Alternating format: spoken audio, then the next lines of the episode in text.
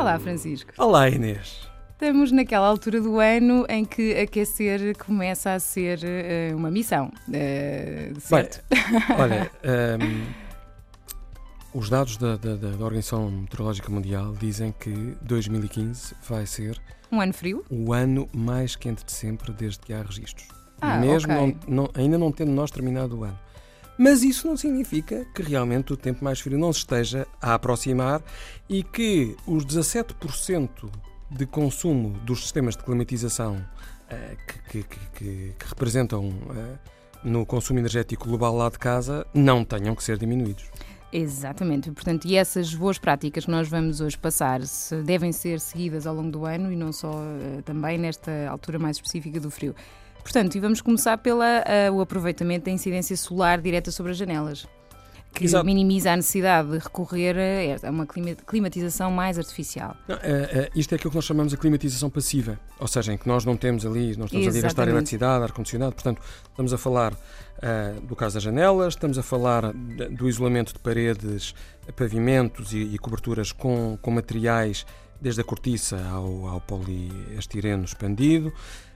Um, podemos também aqui pensar na orientação das várias divisões em casa, nomeadamente naquelas em que nós estamos mais tempo, é, ter uma exposição uhum. maior para, para ao, ao, sol, uma orientação a sul, nomeadamente. E também passa pelo vestuário, de quando há época do ano, claro. utilizar as típicas mantas, no caso uhum. do, do, do, inverno, que é para onde estamos agora a entrar. Ou soluções tradicionais, simples.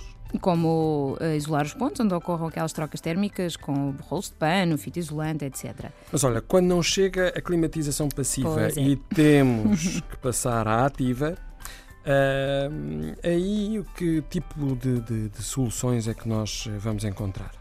As mais tradicionais uh, são as soluções móveis, que passam pelos irradiadores a óleo e de infravermelhos, uhum. os convetores, termoventiladores, aquecimento de halogénio, mas também pelas braseiras e escalfetas, essas mesmo uhum. tradicionais, uh, e os aquecedores a gás, os catalíticos. Olha, devo dizer que, no entanto, uh, a questão dos, dos irradiadores, etc., são, são muito ineficientes. Uhum. Okay? Quer dizer, apesar de nós termos grande parte da nossa energia ser renovável, um, não, há outro tipo de, de, dispositivos que são preferíveis. Tais como?